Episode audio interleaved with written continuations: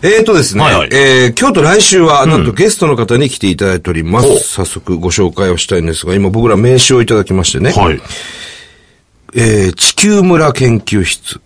って書いてあるんですよ。はい代表社員、石田秀樹先生。はい。デザイナー、間抜けの研 究。で、東北大学名誉教授っても書いてるんですけど、住所なんでしょうね、これ、沖永良部島なんですよ。鹿児島県。はい。さっぱりわかりませんね。これ、 石田先生よろしくお願いいたしよます。ろしくお願いしよろましくす。お願い石し田ます。です。沖永良部島から今日は来られた。そうです。東京に。はい。と言って毎週今来てるんで、あ、毎週、。よくないですす よね。いや、そんなことはないです。 お仕事でね、いろいろ。はこれは、東北大学の名誉教授でも、あられるんです。そうです、そうです。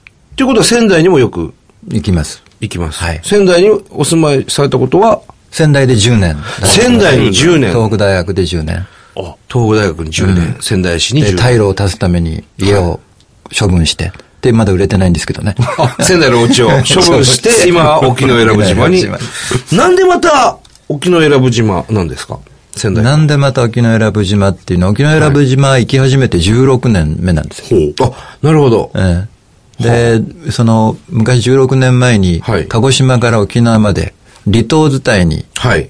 旅をしよいろんな島ありますもんね。う。えでえその頃まだお金が会社にもあったんで、僕会社勤めをその前、はいその頃してたんで、ええ45になると、45万かな、はい。お金を会社がくれて、ほう1週間休んで旅をする、ええ家族と、というルールがあるの。 45歳になると、 45万円くれて、 45万円くれて、これで旅してこいと1。週間。なんすか、その会社。すごいいい会社ですね。ええいい会社ですよね ちなみに何ていう会社ですかイナッペケ。嘘、イナックス。イラックスですよ。 大手のね。へえ、そんなシステムあるんだ。そうトイレので、その時にこうずっと歩いてる時に、はい順番にずーっと歩いてて、ええ沖縄選ぶ島で引っかかっちゃった。はあ、これいいと。うん、なんか知らないけども、あまりに酒がうまい。へえ。酒がうまい。うんあまりに人の笑顔が素敵。はい。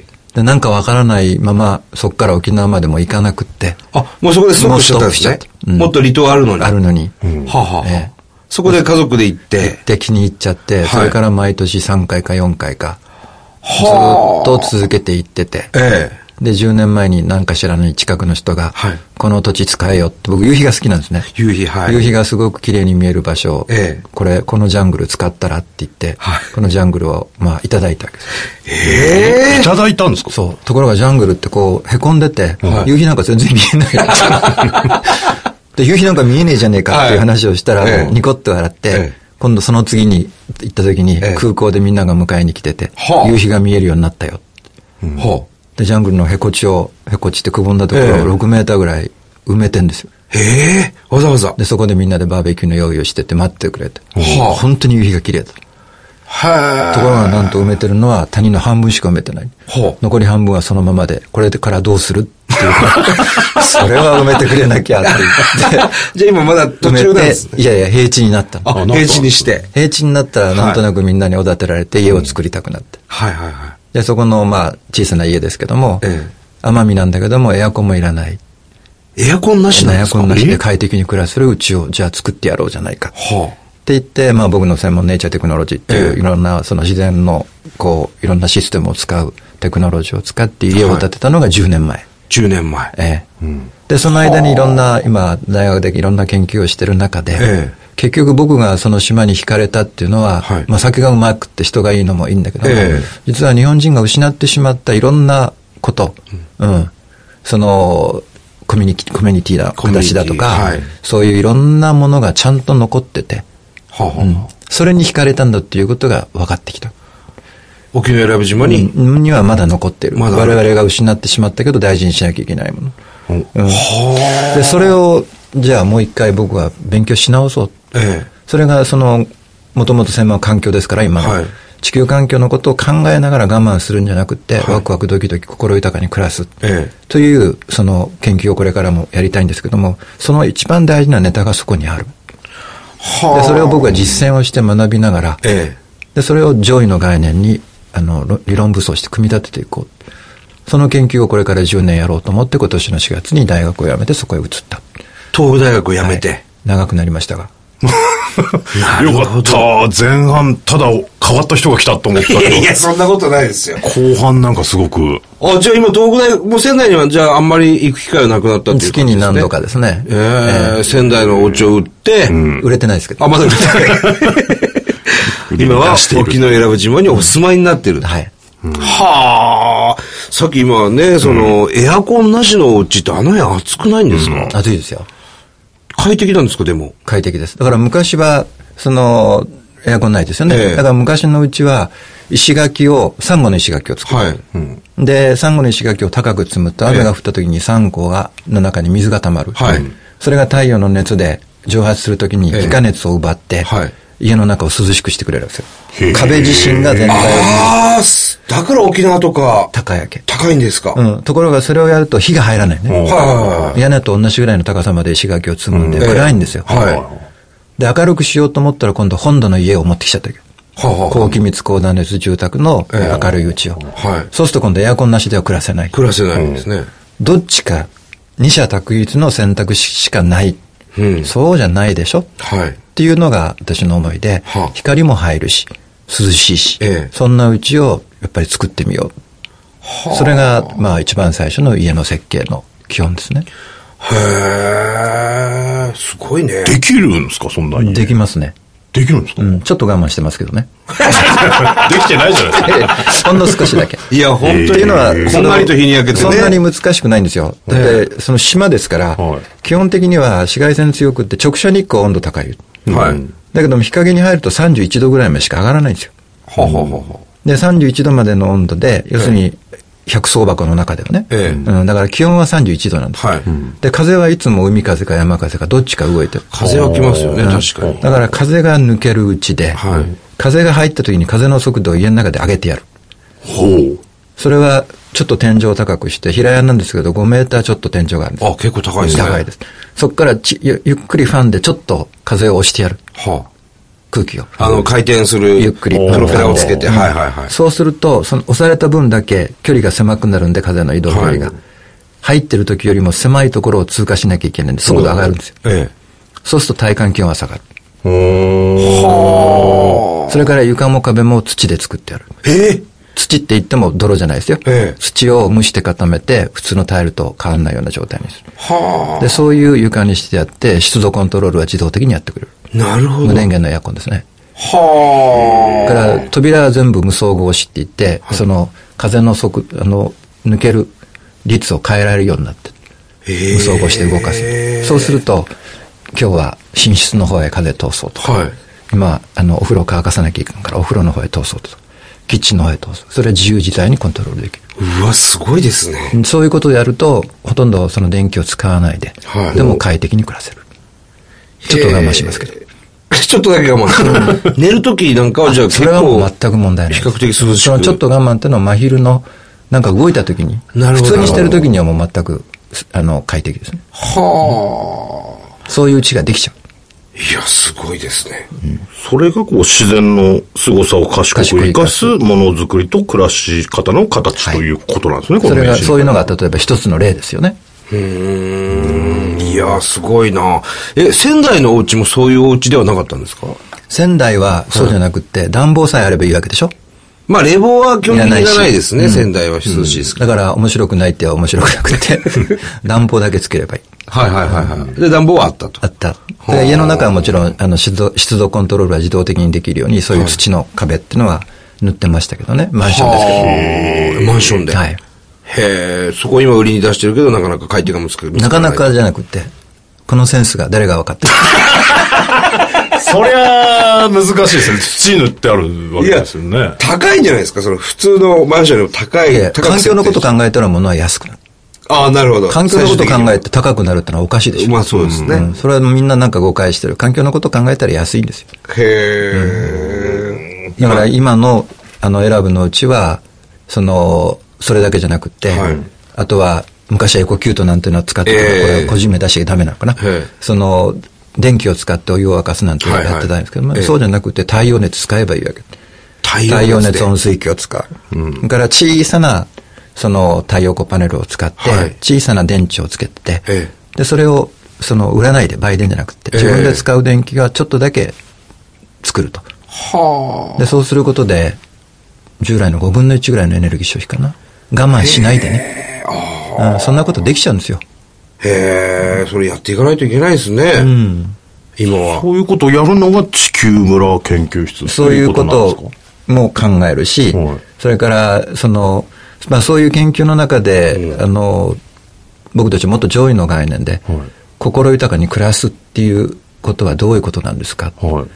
で、それは、その、贅沢をすることではなくて、はい日本人、そうじゃないんですよね。でそうじゃなくて、自分が何かをこうすることで豊かになる。はい。うん。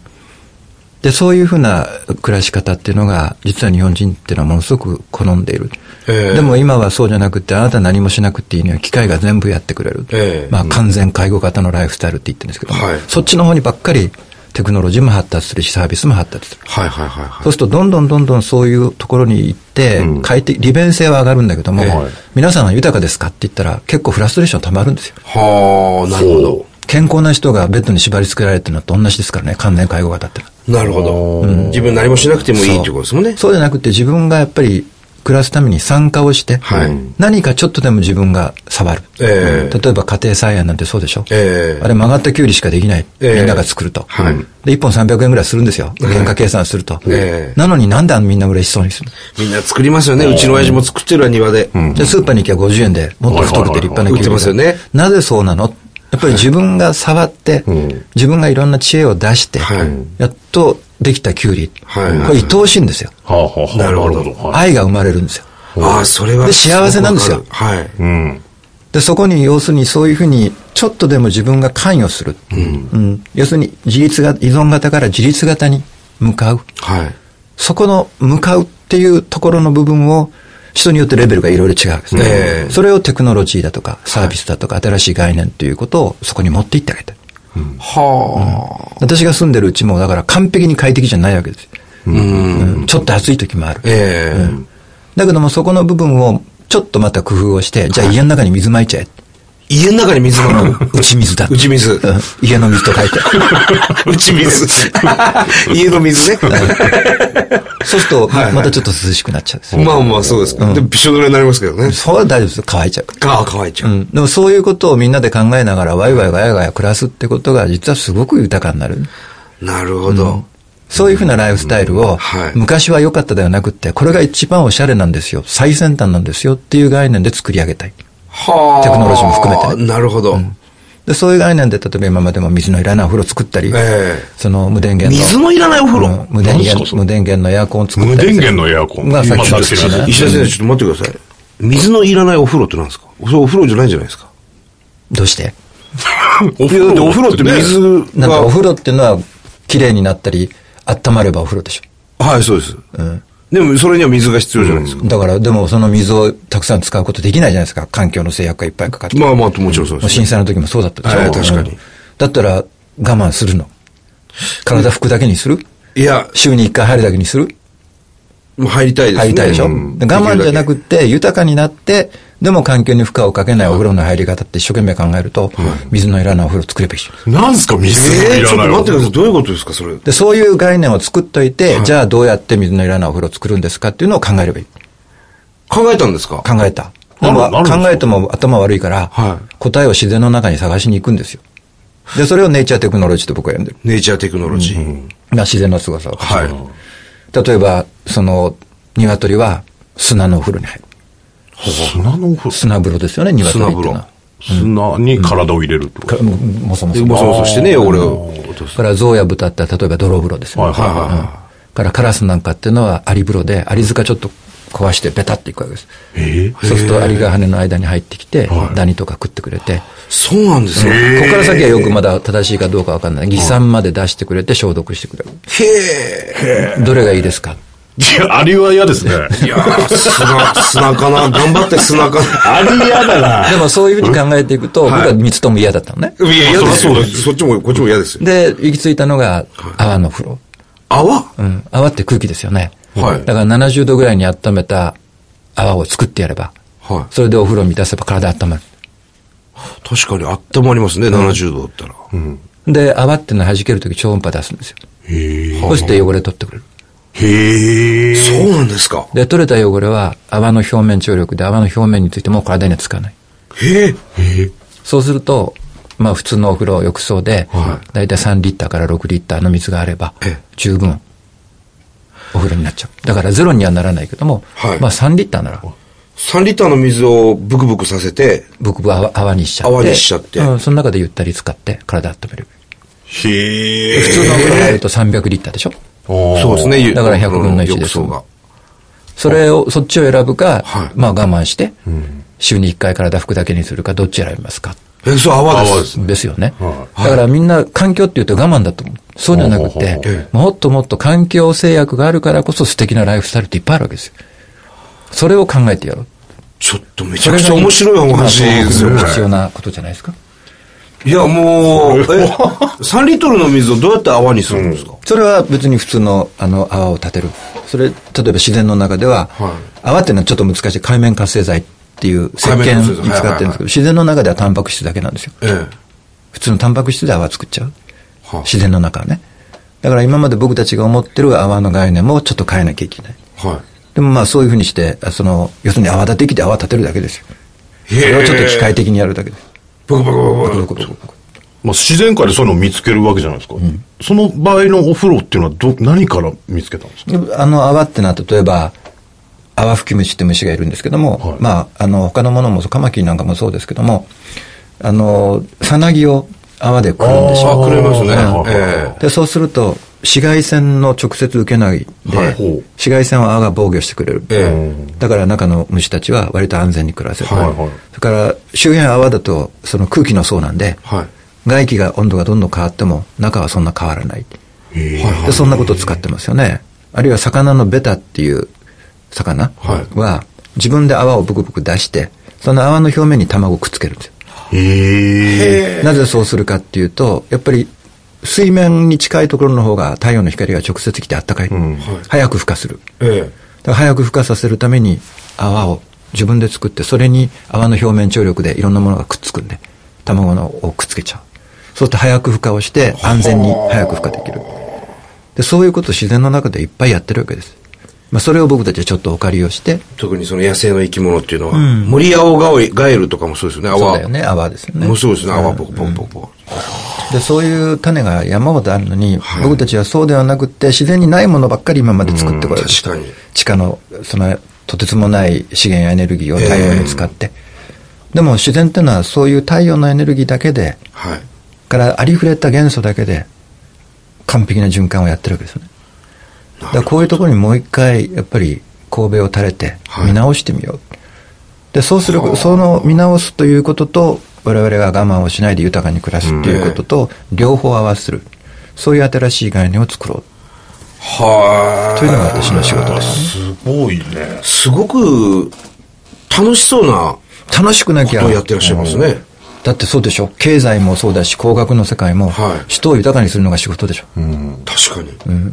豊かにしないような仕事やって仕方がないうわ、なんか、すごく、で、そういう仕事するためには僕たち自身がむ意地でもはい、ニコニコしてないけど、 なるほど。家が売れないけども、ニコニコしてないけいやー、かっこいい。じゃあもう石田さんはあれですかあの、携帯なんかも使ってないんですかど、使ってます。